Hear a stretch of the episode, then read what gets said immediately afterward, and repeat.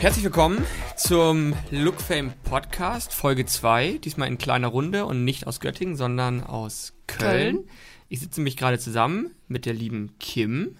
Die Punkt Kim, bitte. Die Punkt Kim, bitte. Die Punkt Kim, ähm, eine unserer ersten Influencerinnen bei Look Famed, äh, seit drei Jahren dabei.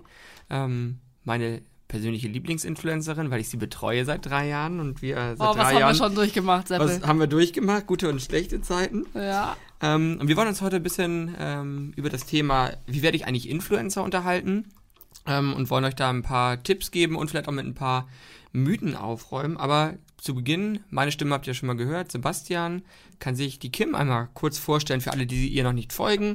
Ähm, ja, also ich bin Kim, 28, wohne in Köln, bin verheiratet. Wir haben vier Kinder. Du bist Erzählen über unser Leben hier einfach. Family Bloggerin sozusagen. Ich mag das Wort Blogger irgendwie nicht. Wollen wir ein anderes Wort einfach nehmen anstatt Blogger? Influencer ist genauso. Äh, Ah, genauso kacke. ja, ne? genauso kacke eigentlich. Ähm, sagen wir einfach Content Creator. Meinst du, das ist die neue Das Berufsbezeichnung? ist, glaube ich, die neue Berufsbezeichnung. ich glaube, das klingt einfach krasser, ja, ne? Weil, wenn man feststellt, ähm, in der heutigen Zeit, ähm, selbst kleine Profile haben ja schon in, ihrem, in ihrer Bio äh, Influencer stehen. Da fragt man sich manchmal, ist äh, Influencer aktuell eigentlich so diese Modebezeichnung für so einen Beruf? Wie, wie nimmst du das wahr? Ja, bestimmt. Blogger war das erste, was einfach so, wie sich alle genannt haben, aber Influencer sind ja nicht nur die klassischen Blogger, sondern eben auch Fernsehgesichter oder so sind ja auch Influencer. Im Endeffekt bedeutet das ja nur, dass du Leute beeinflussen kannst, ne? Und das, das ist ja viel allgemeiner als Blogger. Blogger bedeutet ja eigentlich, dass du einen Blog haben musst. So, so war ja auch der, der Anfang mal. Ne? Man musste viel schreiben, dann hat sich so ein bisschen bei Instagram gewandelt. Man hat Bilder gepostet, Stories gepostet und da Ja. kam ja eigentlich der, die Bezeichnung Influencer sehr stark auf. Stimmt, das Blogger hat man ja eigentlich nur gesagt, weil man am Anfang tatsächlich alles nur geschrieben hat. Ob Ja. es die Instagram-Caption ist oder eben, dass man noch mehr auf einem Blog geschrieben hat. Da gab es ja noch nicht mal Snapchat. Snapchat kam, glaube ich, so vor zweieinhalb Jahren. Ich glaube, so relativ am Anfang. Mhm. Ähm, Drei vielleicht? Ja. Ich weiß noch, damals äh, hatte Instagram auf jeden Fall noch nicht die Story-Funktion und ähm, wir haben dann schon ein bisschen auch Snapchat-Werbung teilweise gemacht. Ja. Ähm, da haben wir aber schon auch gemerkt, dass es gar nicht so einfach ist, selbst mit zu der Zeit so 80 oder 100.000 Follower auf Instagram. Und bei Snapchat hatte ich so 10.000. 10.000. Also war schon äh, schwierig, dann auf einen anderen Kanal zu kommen. Ja. Ähm, kannst du vielleicht einmal so ein bisschen erzählen? Du bist ja, ohne jetzt äh, angeben zu wollen, aber ich glaube schon eine der erfolgreicheren äh, Family-Influencerinnen bei Instagram. Knapp 460.000 Follower derzeit. Ähm, Gerade die letzten Monate sehr rasant gewachsen. Mhm. Ähm, magst du vielleicht unseren äh, Hunderten oder Tausenden Zuhörern mal erzählen, wie es ähm, bei dir angefangen hat? Ähm, ich habe angefangen, als die, also generell als Instagram überhaupt erst auf den Markt gekommen ist. Da hatte ich die App dann auch schon. Damals aber, um diese typischen Vintage-Filter drauf zu hauen. Dann bin ich mit 19 Mutter geworden und habe gemerkt, dass also diese typischen Krabbelgruppen bei uns im Dorf hier sind einfach mit so Ü30 Müttern gewesen, wo ich mich überhaupt nicht drin gesehen habe. Und habe aber dann gemerkt, dass man auf Instagram auch Mütter findet, die, also was heißt findet, aber da sind halt auch Mütter, die mit ju- jungen Kinder bekommen haben. Und da hat man sich angefangen auszutauschen. Und dann bin ich mit, bin ich dann, doch, dann bin ich mit Emilia schwanger geworden und habe da angefangen, immer meinen Babybauch hochzuladen und zu erzählen, ähm, wie der Frauenarzttermin war und so weiter. Also man hat sich echt ausgetauscht über die ganzen Wehwehchen und so weiter. Eben das, was man normalerweise vielleicht in einer Krabbelgruppe machen würde, ne, wenn man da Mütter kennenlernt.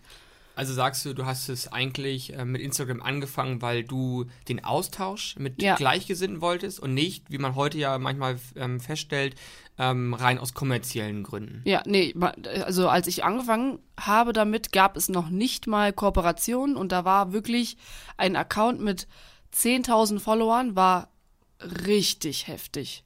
Da hast du dir echt gedacht, so, boah, wieso hat der so viele Abonnenten? Das ist wahrscheinlich heut, heutzutage eher so die eine Million Marke, die schon echt äh, krass ist, die halt nicht jeder hat. Aber ich habe es null gemacht, um Geld damit zu verdienen. Man hat, man konnte es damals noch gar nicht und deswegen hat es einfach nur Spaß gemacht. Es war wirklich ein Hobby. Wie hat das so deine Familie, deine Freunde ähm, und vielleicht auch dein äh, Mann aufgefasst am Anfang? Weil man muss ja schon, man ist ja schon, glaube ich, ein bisschen verrückt, wenn man immer Bilder hochlädt äh, und alles Mögliche dokumentiert. Wie war da so das Feedback? Äh, Die haben mich schon echt ausgelacht. Also, ich weiß noch, wie wir bei meiner Mutter am Tisch saßen und Claire und Katie haben beide zu mir gesagt, also meine Schwestern, ey Kim, wem erzählst du das überhaupt? Und ich hatte halt so sieben, acht Kommentare unter meinen Fotos und dachte mir, ja, sieben bis acht bis zehn Menschen interessieren sich für mein Wohl.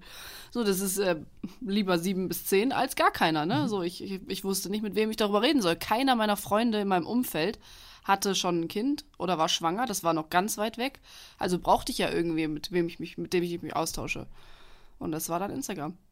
Und dann hat sich die Reichweite relativ ähm, schnell entwickelt. Ähm, Ja. Weißt du noch, so die 100.000, wie lange hast du dafür gebraucht? Die So ist ja die erste Marke bei einem Influencer oder bei einem Mhm. Instagrammer, die 100.000 zu knacken. Weißt du das ungefähr, wie viel? Also ich weiß noch ganz genau, dass ich im ersten Lehrjahr bei DM, wann war das denn? Wann habe ich die Ausbildung angefangen? Da war Gabriel anderthalb, der ist 2011 geboren. 12 oder 13. Da hatte ich 30.000. Und das war damals richtig viel, weil die in meiner Berufsschulklasse, meine Mitschüler, meinten so, boah, du hast ja richtig viele Abonnenten bei Instagram. Wahnsinn. Und es waren 30. Das heißt, ich bin während der Ausbildung mit Mille schwanger geworden, habe da dann diese ganzen Babybauchbilder hochgeladen. Und dann ist es, glaube ich, relativ schnell gewachsen. Da war ich so bei. Ja, bei 70, glaube ich, haben 70. wir angefangen damals. Ne? Das Genau. war so Anfang 2018, Da hatte ich Mille schon, oder? zu Anfang 2017 sogar. Zu Anfang 2017, da hattest du Mille schon. Ja, und dann haben wir, glaube ich, in dem Jahr auch die, die War ich noch 100.000 in der Du Ausbildung? warst in der Ausbildung, ja. Ganz am Anfang der Zusammenarbeit hast du die Ausbildung gerade abgeschlossen. Im Mai, glaube ich, war Abschlussprüfung. Und wir haben im Januar, Februar angefangen, glaube ich, Boah, da haben wir uns ja richtig kennengelernt in der, in der heißen Phase. in der heißen Phase mit ganzen Prüfungen und so. Ne? Ja. Aber ich weiß nicht mehr genau, wann die 100 kamen. Wann kam das denn? Auf jeden Fall hat es gedauert. Einige Lange, Jahre. lange einige Jahre, Jahre. ja. Also Ja. vier, fünf, vier, fünf Jahre bestimmt. Also ich habe es halt, wie gesagt, die ganze Zeit immer hobbymäßig gemacht, weil es mir wirklich einfach nur Spaß gemacht hat, jeden Tag ein Foto zu posten und musste mir auch oft genug von Markus anhören, dass ich nicht so viel am Handy hängen soll. Aber gut.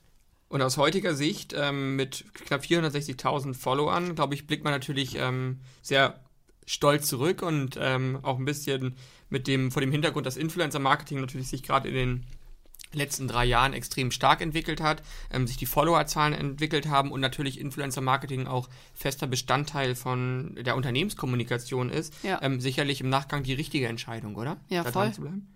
Ja, absolut. Ich wurde ja auch damals nach der Ausbildung, ich wurde nicht von DM übernommen.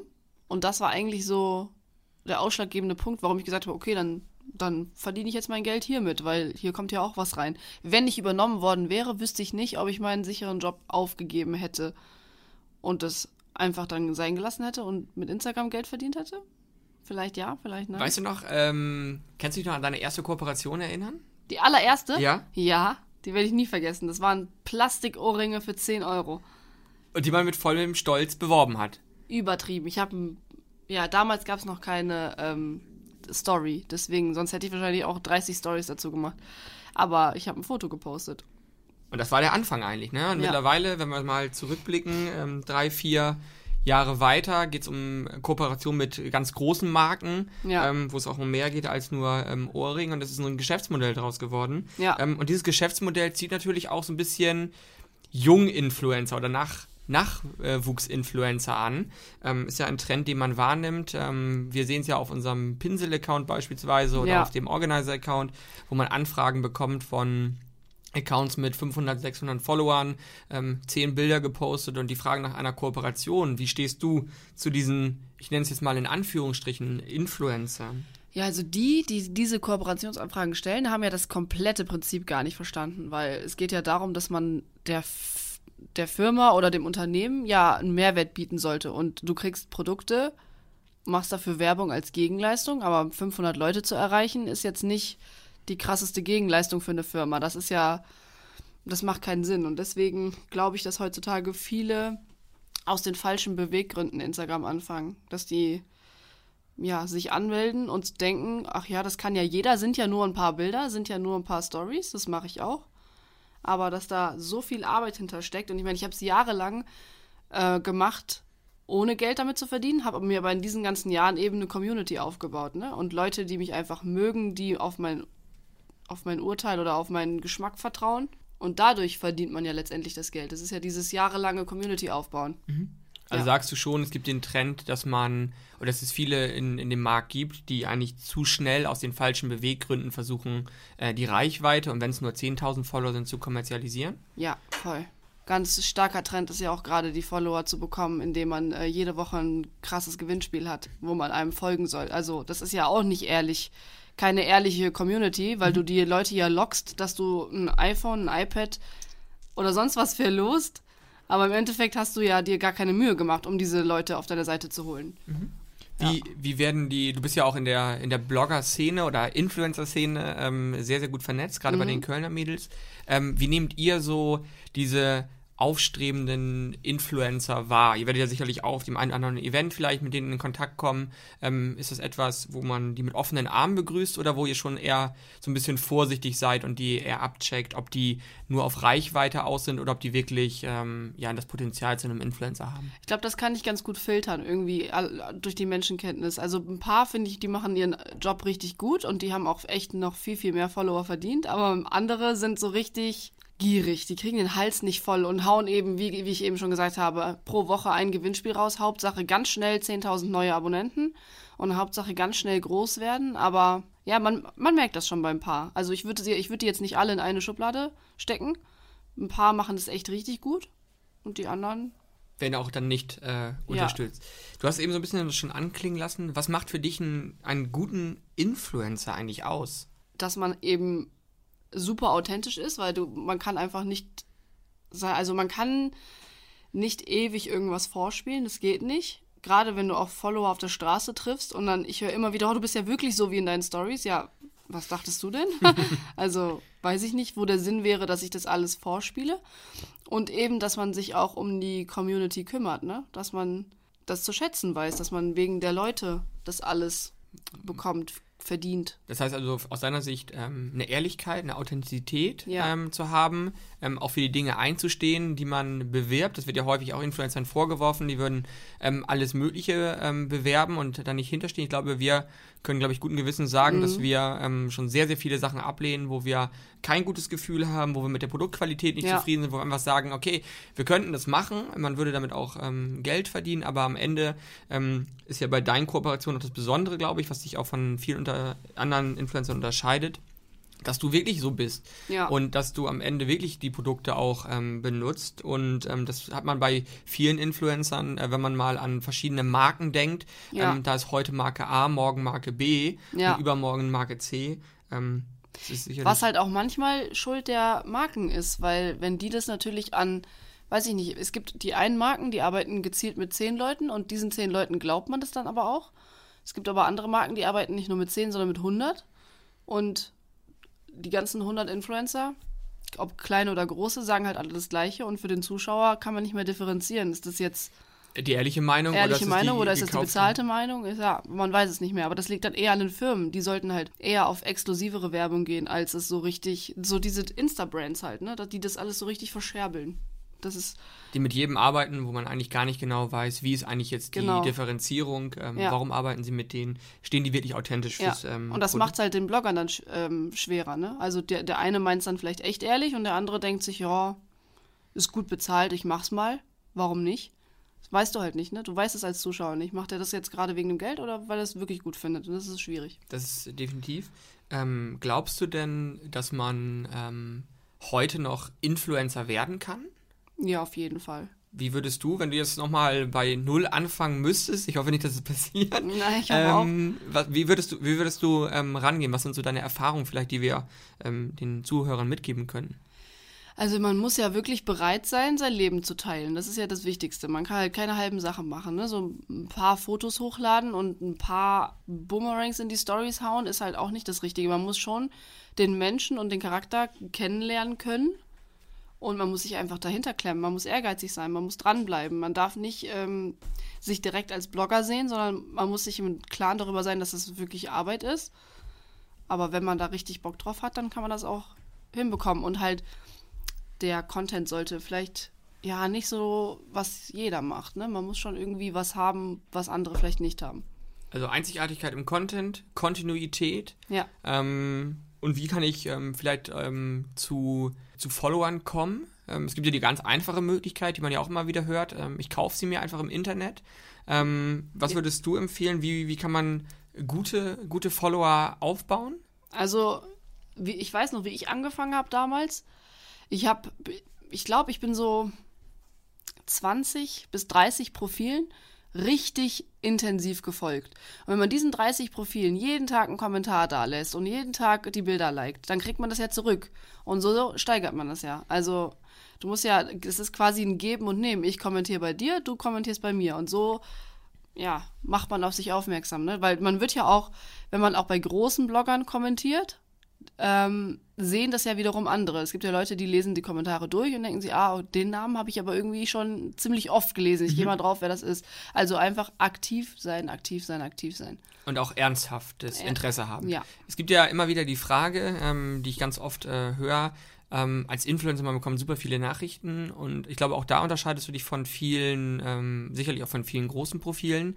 Ähm, beantwortest du deine Nachrichten alle selber oder hast du jemanden, der das ähm, für dich macht? Nee, das, ich würde niemals jemanden einstellen, der das für mich macht. Niemals, weil ich immer noch wissen wollen würde, was anhand der Nachrichten auf die Story sehe ich ja überhaupt erst, was äh, bei der Community ankommt, was die Leute interessiert und was eher weniger.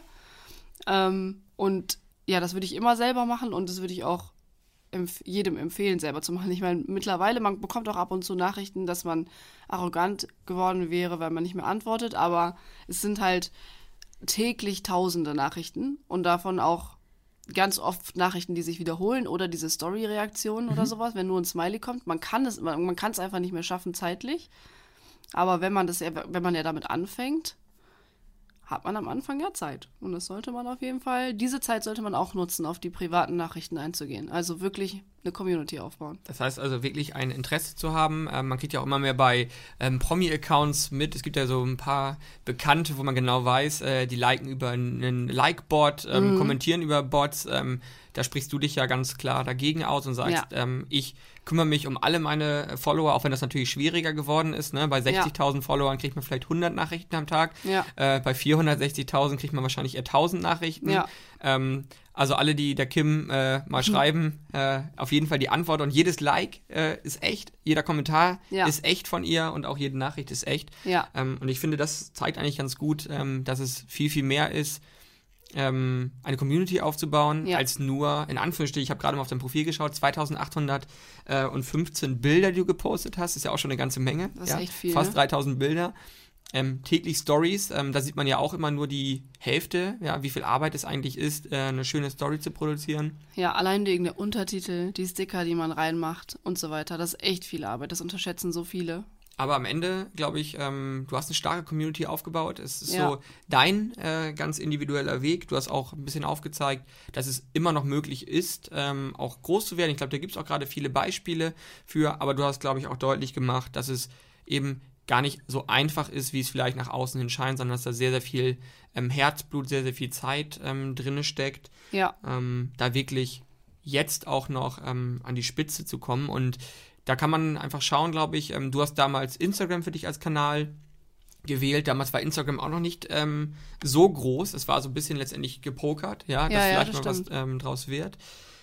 Heutzutage Snapchat, ähm, YouTube, immer noch bekannt. Ja. ja. es gibt super viele Kanäle.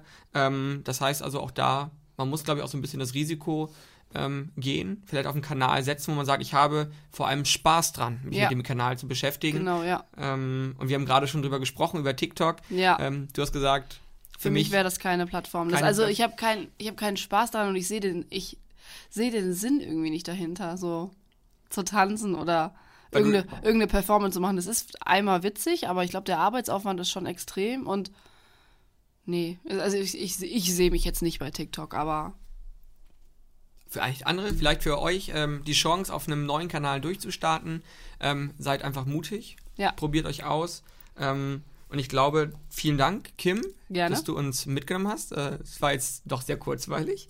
Ähm, hast einen guten Überblick gegeben ja. ähm, über deinen Weg und auch Tipps gegeben. Ähm, und wir freuen uns damit, unsere zweite Podcast-Folge äh, abgeschlossen zu haben. Ich danke dir. Bitte dir.